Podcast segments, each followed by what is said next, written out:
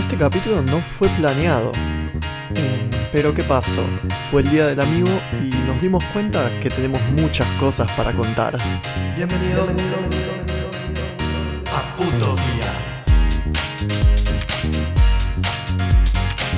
Bueno, Día del Amigo en Putopía y venimos a aprovechar esta circunstancia para hablar un montón de los temas que atraviesan este programa de principio a fin.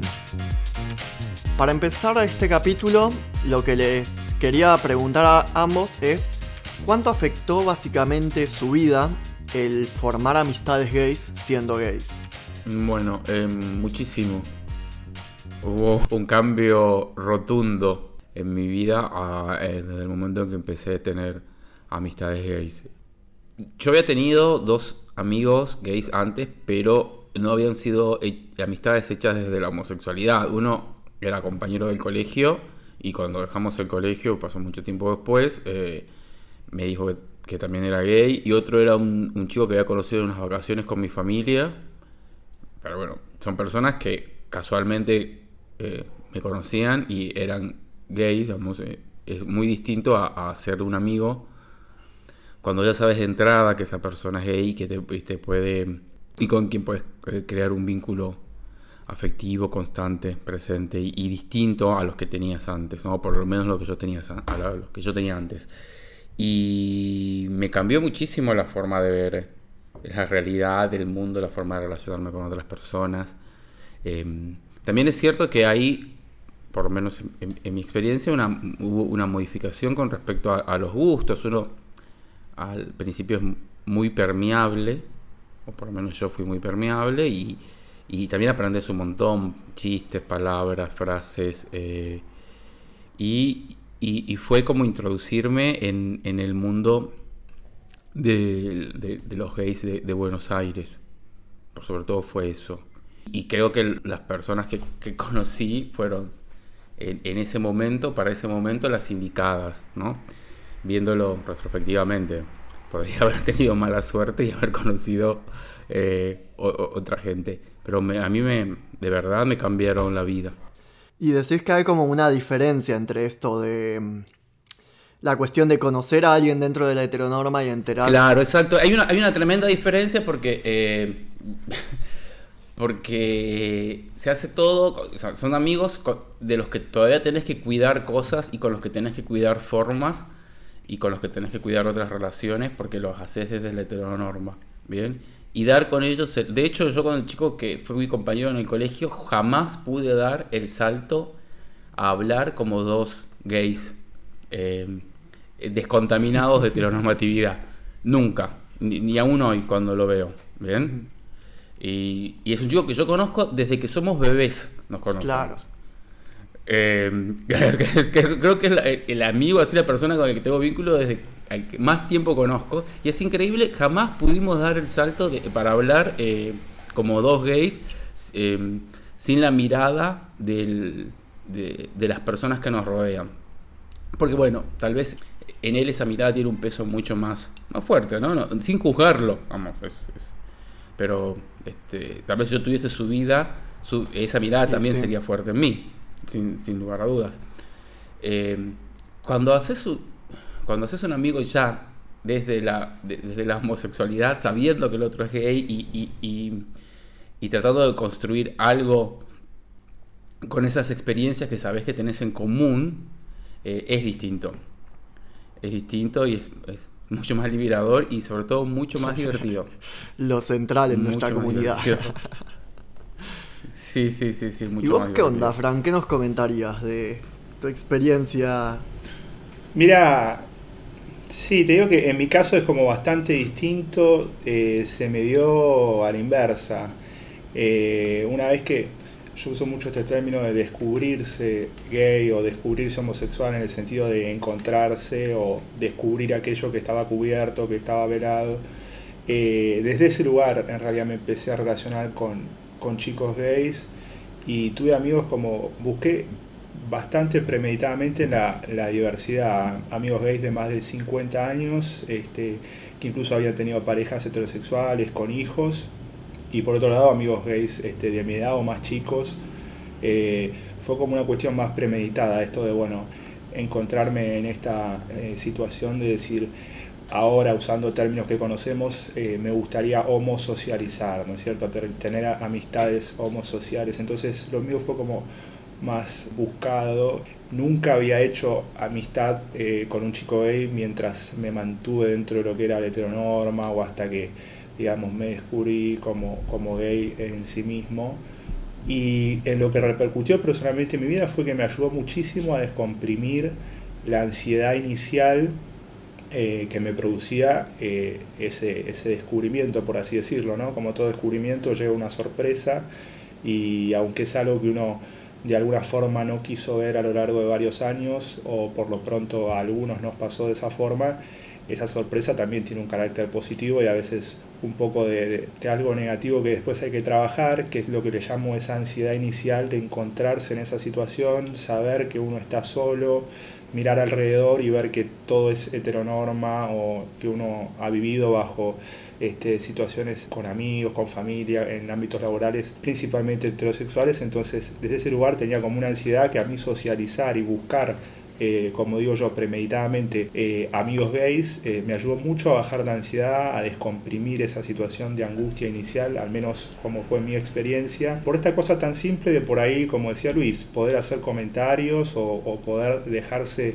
fluir, estar este, más liviano con, con quien uno entiende que es un par en algo tan constitutivo como el deseo, al margen de la edad, al margen de, de, la biografía o el pasado a cuestas de cada uno de estos este, chicos que fueron haciéndose de mi círculo de amigos gays, este, teníamos algo muy en común que era esto, la tontería de por ahí, qué sé yo, poder compartir este, fotos de alguien que nos guste o poder hablar de un actor o poder hablar de ciertas... Este, de ciertas cuestiones de cultura o de literatura o, o de cine eh, sin el prejuicio de ser señalado como que bueno eso corresponde a la cultura gay o, o hacia el varón homosexual encontrar ese ámbito de homosocialización que, que no es necesariamente quizás el más marcado, el del boliche gay, el de inicialmente ir a un boliche gay o ir a la marcha en donde uno ya tiene las cosas más claras, hay más confianza en sí mismo, pero por lo menos encontrar esos dos, tres amigos iniciales que uno busca o que a veces se dan, con los cuales poder ser un poco más fiel a, su propio deseo.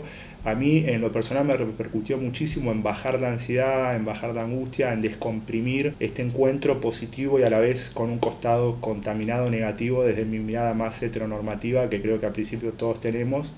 Y me ayudó a eso, a encontrarme en otros muy distintos y a la vez a empezar a darle cierta naturalidad, a decir, bueno, esto también existe, eh, es una realidad, puedo formar parte de ella y la verdad que no tiene en sí algo sustancialmente muy distinto de la heterosexualidad en términos de después la relación de amistad, es decir, después uno puede seguir de amigo, tener mayor o menor afinidad, puede pelearse, pero sí tiene algo que es a la vez este, crucial en su diferencia, que es el hecho de compartir un deseo de base, fundante, constitutivo, que uno con un heterosexual, por más amigo de toda la vida que sea, no lo va a poder compartir jamás. Aunque sea pequeño, ayuda muchísimo.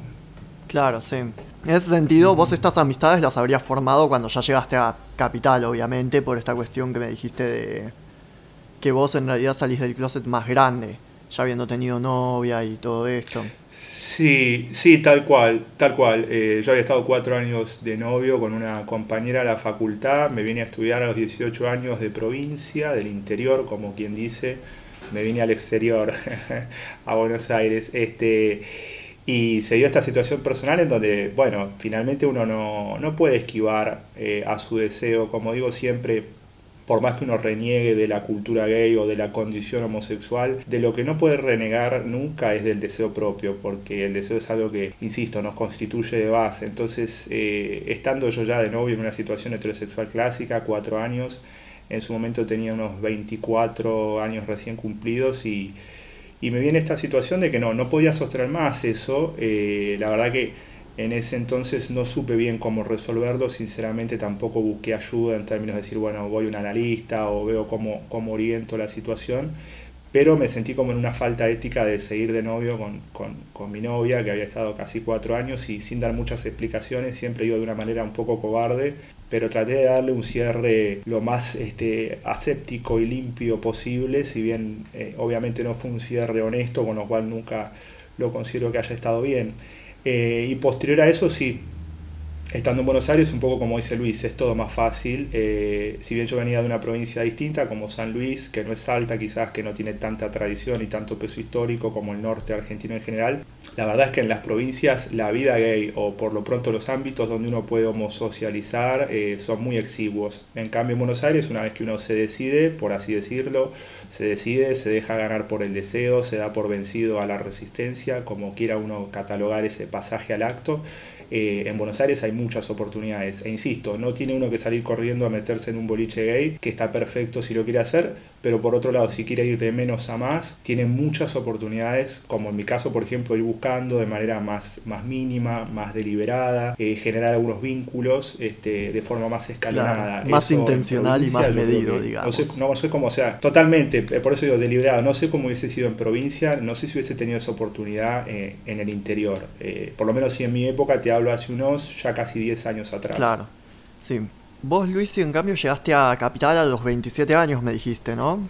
Sí, yo llegué. ¿Cómo fueron los primeros vínculos que formaste? No, eh, demoré mucho, demoré bastante.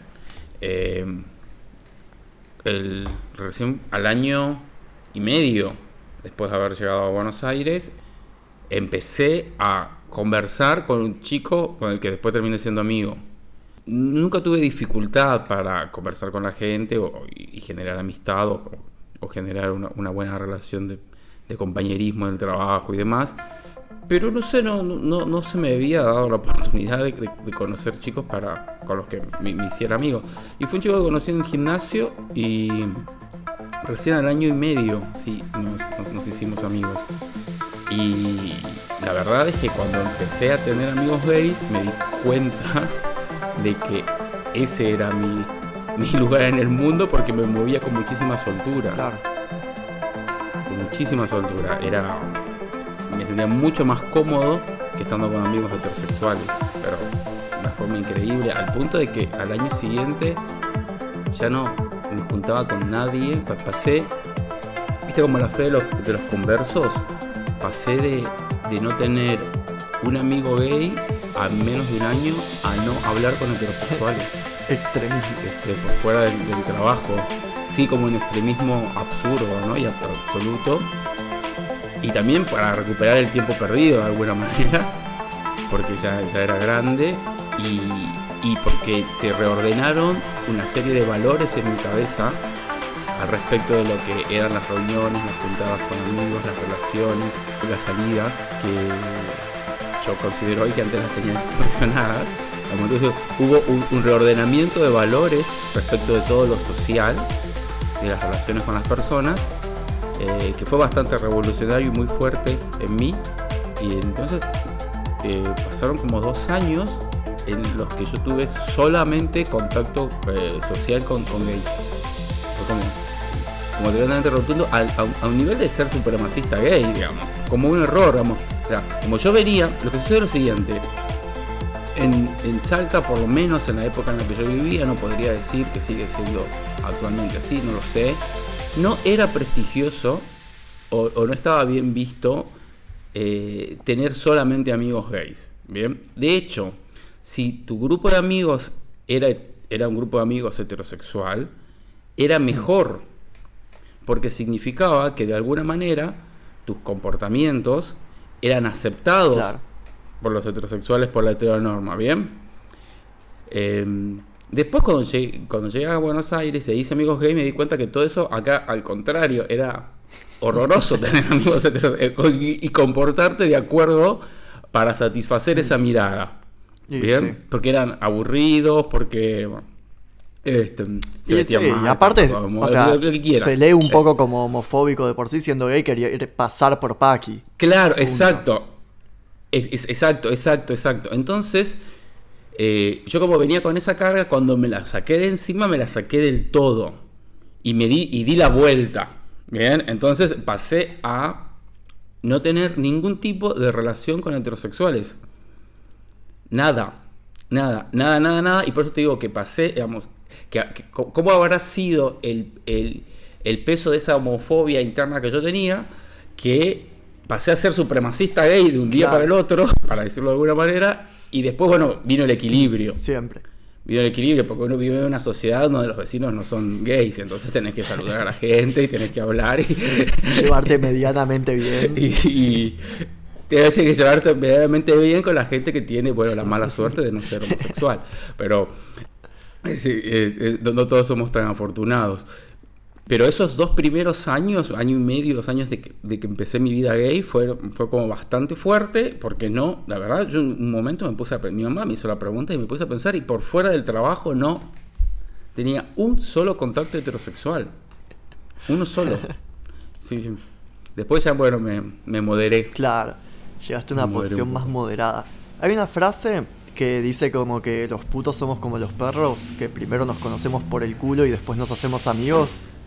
Que creo que está en el Twitter de este Sí, chico. sí, sí. Ah, no me acuerdo el nombre. De zor- del zorrito, de Esteban. De Zorrito Berry, Esteban, que no sé cómo. mucho no lo veo.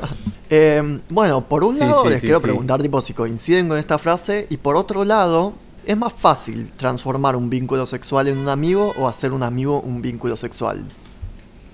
No, yo creo que es más fácil hacer de un vínculo sexual un amigo. O por lo menos me ha sucedido a mí.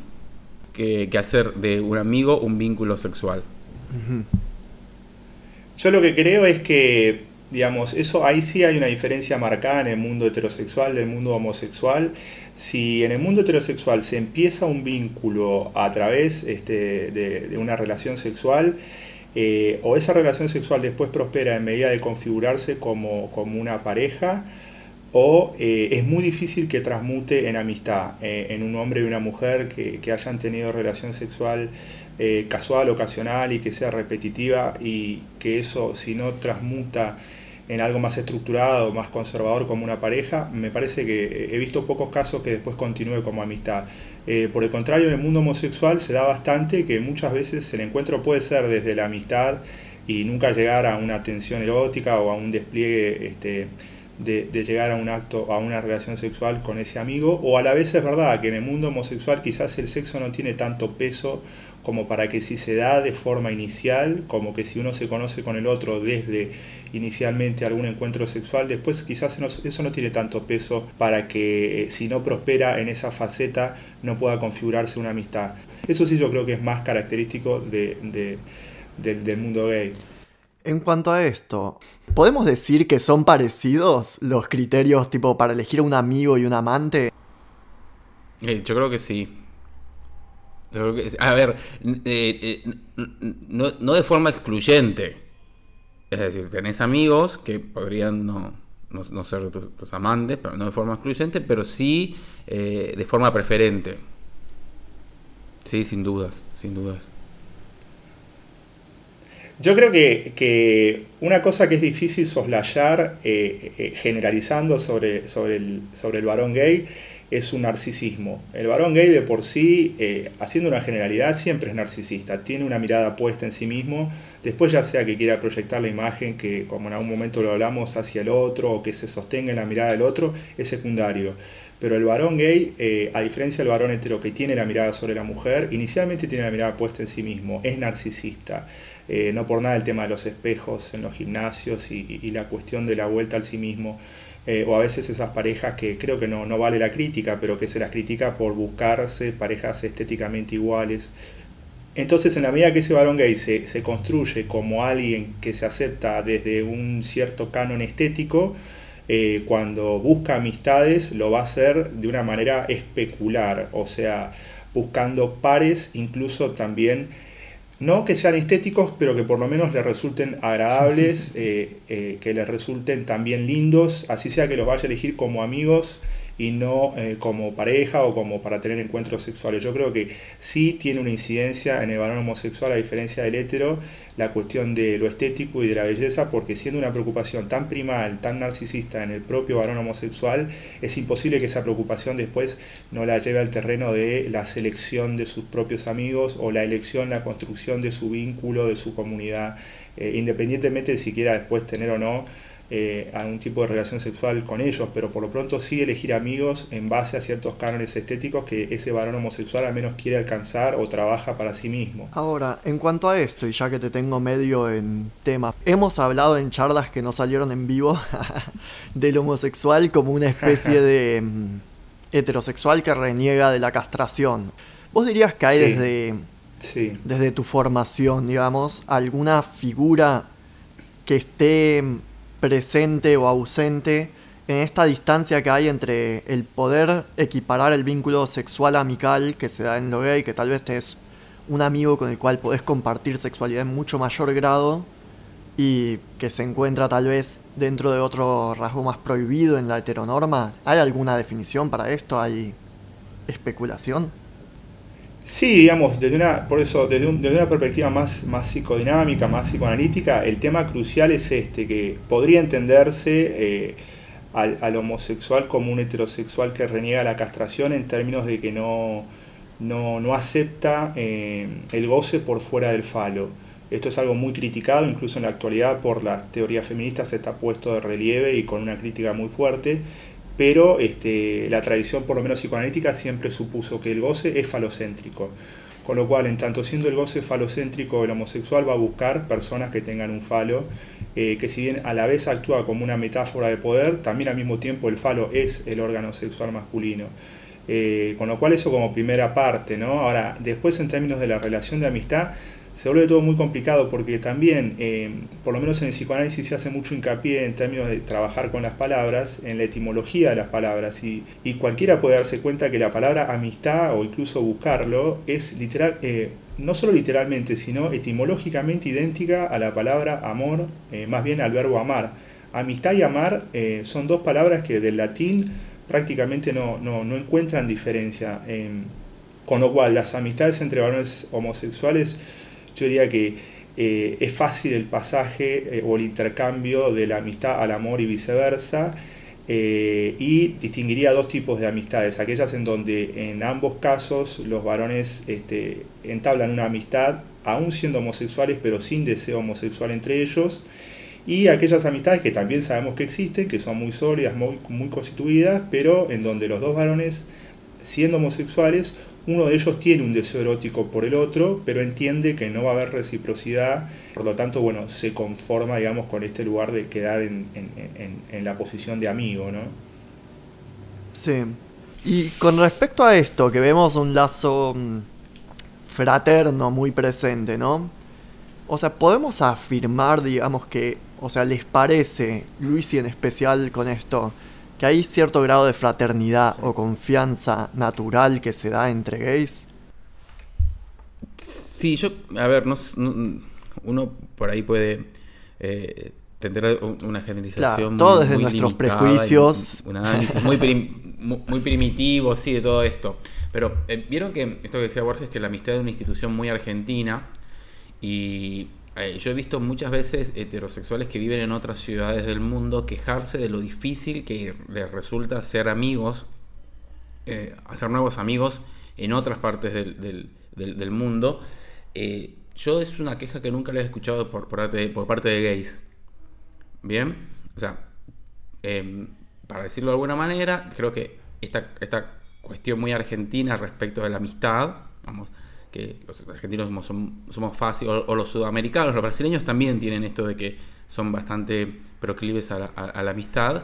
Eh, en los homosexuales está presente en todo el mundo. Y yo creo que no es por ninguna cuestión biológica, genética, ni de predestinación, sino simplemente es por esto que hablábamos la otra vez, de tener una serie de experiencias eh, comunes que inmediatamente, eh, cuando conoces a alguien, eh, es como que si estuvieran en el aire al momento de iniciar una conversación. Y, enseguida te sentís ubicado con otra persona. Sabes, en, es como que eh, la, palabra ubicación puede, sonar quizás un poco técnica y aburrida, pero es como, creo que es la correcta, porque vos sabés el, grado exacto de, de, confianza que tenés con otro que acabas de conocer y, se despliega mucho más fácil la conversación y es, es más sencillo construir una amistad. Cuando vas a, otra ciudad del mundo y conoces, un, conoces gente gay, la verdad parece que la conocieras de hace mucho tiempo. Es, es, es, muy difícil de explicar, pero sucede así. Y como siempre digo, yo tengo muchísimo más en común con cualquier gay de cualquier lugar del planeta que con el señor que vive acá al lado en el A, que no, no, sé nada de él. y mm, con respecto a esto, y para cerrar, digamos, un capítulo también más corto y más dinámico, yo tengo una frase, vieron, que dice que mm, el gay cuando nace por segunda vez, es decir, en su inserción en la homosociedad, cuando se reconoce, eh, es que nace libre. Pero también es cierto que nace solo, digamos, ¿no? Entonces mi pregunta para ustedes más reflexiva, más abierta, menos pensado tal vez es, ¿qué le dirían primero que nada al gay que todavía está enclosetado? Que yo sé que varios chicos enclosetados incluso me hablaron y me dijeron como, che, está buenísimo lo que están haciendo porque me identifica, qué sé yo, pero todavía no me animo. Y por otro lado, un segundo gay que ya salió, pero que todavía no socializó, o sea que sigue solo en términos gays. Bien, yo al... Eh, hace, eh, hace un tiempo ahora mucho menos, pero hace un tiempo, ahora medio año, un poco más, eh, había dos o tres chicos que había conocido por Twitter que, me, que no vivían en Buenos Aires y que me, escribían y em, preguntándome cosas al respecto de, su vida. Y yo le decía que todos sus problemas tenían una sola solución, que era salir del closet. Bien, porque ya tenían, no tenían 18 años, tenían 20 y pico y digo, lamentablemente, digamos, la, conversación se va a terminar acabando entre nosotros porque yo siempre te voy a responder lo mismo. La, única respuesta a todos tus problemas es salir del closet. Em, para los que no se del closet, eh, yo sé que puede ser muy duro y que uno siempre se imagina un escenario de tragedia, pero nada es peor que no salir. Y creo que la gente que ya ha salido del closet y que todavía no, no, no tiene amigos gay, un, un círculo de preferencia gay, eh, se está perdiendo lo mejor de ser gay. O sea, eh, tiene, eh, hasta el momento tiene solamente lo peor de haber salido del closet, que es que lo sepan la familia, los amigos y estar solo, y no tener con quién compartir lo mejor de ser gay, que es, que, es poder tener una vida en disidencia distinta, muy divertida, pero con gente que, que está en la misma que vos. Claro. Entonces creo que la gente que, no, que, ya ha salido del closet con su familia, con su, con su círculo de amigos y todavía no tiene un grupo gay de amigos, eh, se está perdiendo lo mejor de ser gay. Sí, digamos, eh, eh, yo le diría a aquel que está todavía en el closet, sabemos que en mayor o menor medida es alguien que por lo menos está sufriendo. y lo que le diría es un spoiler, o sea, que va a terminar saliendo del closet. A la larga va a terminar saliendo del closet. O sea, spoiler alert, eh, nadie vivió una vida adentro del closet. Eh, el closet no solamente es el hecho de salir y contárselo a los demás, sino darse la posibilidad de por lo menos tener experiencias homosexuales y, y aún hasta las personas más reprimidas este, esas experiencias las tienen, pero si las tienen bajo eh, todavía esa, esa, esa, caja, esa configuración simbólica que es en sí una jaula, una reja, que es el closet, las van a disfrutar poco y, poco tienen que ver con, la vida homosexual más libre y, más liviana que deberían llevar. Así que yo lo que les diría es, este, no es un consejo, porque es un cliché conocidísimo por todos, que es que salgan en la medida en que puedan y que se tomen el tiempo que necesiten, pero a la vez también, a modo de advertencia, decirles que Nunca va a haber un momento perfecto, nunca va a ser el mejor momento para salir, eh, nunca va a, llegar ese tiempo del que se habla de que todos tienen para elaborarlo. Lo cierto es que incluso aún gays que salen del closet, que empiezan a homosocializar, eh, nunca terminan de elaborar eh, su homosexualidad, pero por lo pronto en ese recorrido están mejor que si se guardan y se quedan siempre en el closet. Así que mi hincapié es eso, es que a la larga van a salir de la forma en que sea y eh, que por lo pronto tengan en cuenta eso, eh, que nunca es el mejor momento para hacerlo. Así que que no se queden esperando ese momento porque sinceramente ese momento no existe. Hay que hacerlo, siempre va a haber disonancia, discordancia de parte de algunos familiares, de parte de algunos compañeros, de parte de algunos amigos de la vida. Pero ahí sí habría que tratar de trabajar un poco de desarticular el peso que tiene la mirada del otro sobre uno mismo. Eh, y para aquel gay que ya salió, que ya dio ese primer paso, que que en sí uno puede entender que sea más o menos traumático, depende de las épocas, quizás no fue lo mismo para nosotros hace 10, 15 años, para el chico de hoy, para el chico dentro de 20 años, pero digo, en la medida que dio ese primer paso, insisto, yo le doy la libertad porque es un primerizo, por así decirlo, sin ponerme en ningún lugar de soberbia, pero le doy la libertad de que si quiere renegar de la bandera del orgullo, si quiere renegar del boliche gay, si quiere renegar de los ámbitos de homosocialización más clásicos gays, que lo haga pero que no reniegue de su deseo, es decir, que no traicione su deseo, que si se descubrió como homosexual eh, y finalmente salió del closet eh, y no quiere integrarse a una cultura de consumo, a una cultura de uso gay, y tampoco quiere sostenerse, aunque sea desde un margen de un homosexual más clásico, disidente del siglo pasado, al menos que no reniegue de su deseo, que es un deseo por otro varón, y que esté siempre muy atento, porque también no solo un consejo, sino una advertencia, tarde o temprano a todos les llega, a todos nos llega, eh, aunque tenga más o menos represión, ese chico siempre va a tener una oportunidad de que le guste a alguien y de ser correspondido.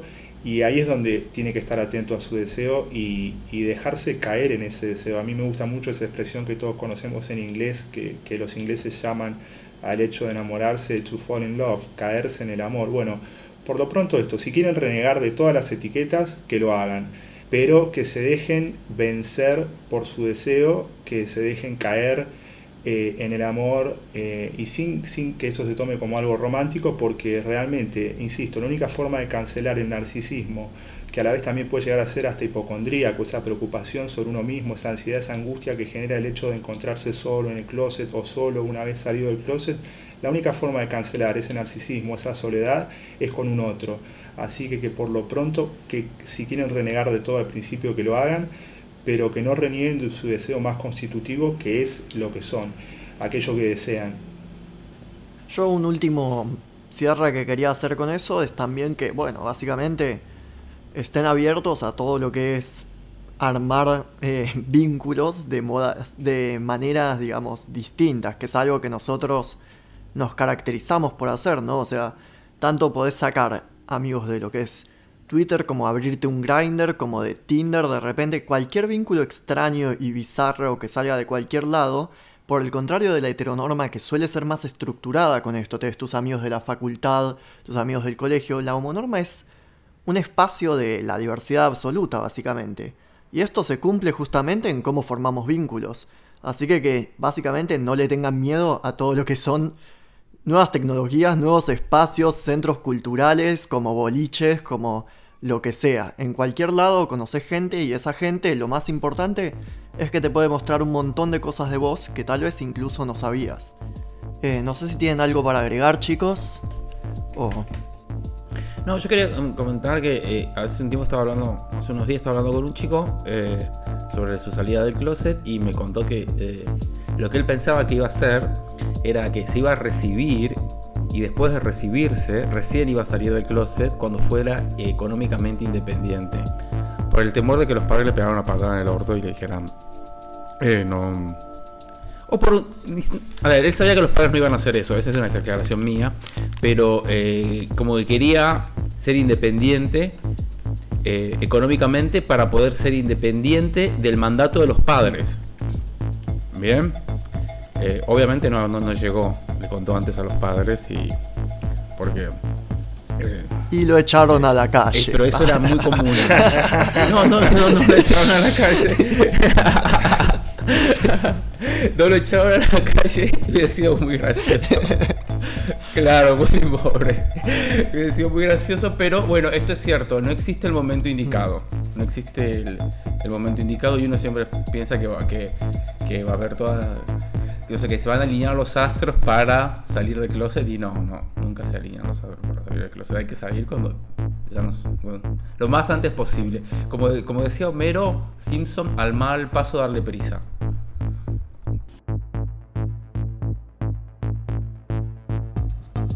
Bueno, y con eso cerramos el programa de hoy. Obviamente la aclaración pertinente, cuando decimos que hubiera sido muy gracioso, este evento obviamente hubiera sido trágico. Pero bueno, vieron cómo somos nosotros, nos reímos de las tragedias de la vida. Eh... no tenemos avances del próximo capítulo de esta semana porque posiblemente se trate de una entrevista a dos chicos que quieren contar un poco de su perspectiva de vida. Toda la información sobre la gente que colaboró para hacer este podcast la pueden encontrar en la página y en las redes de Noctundra.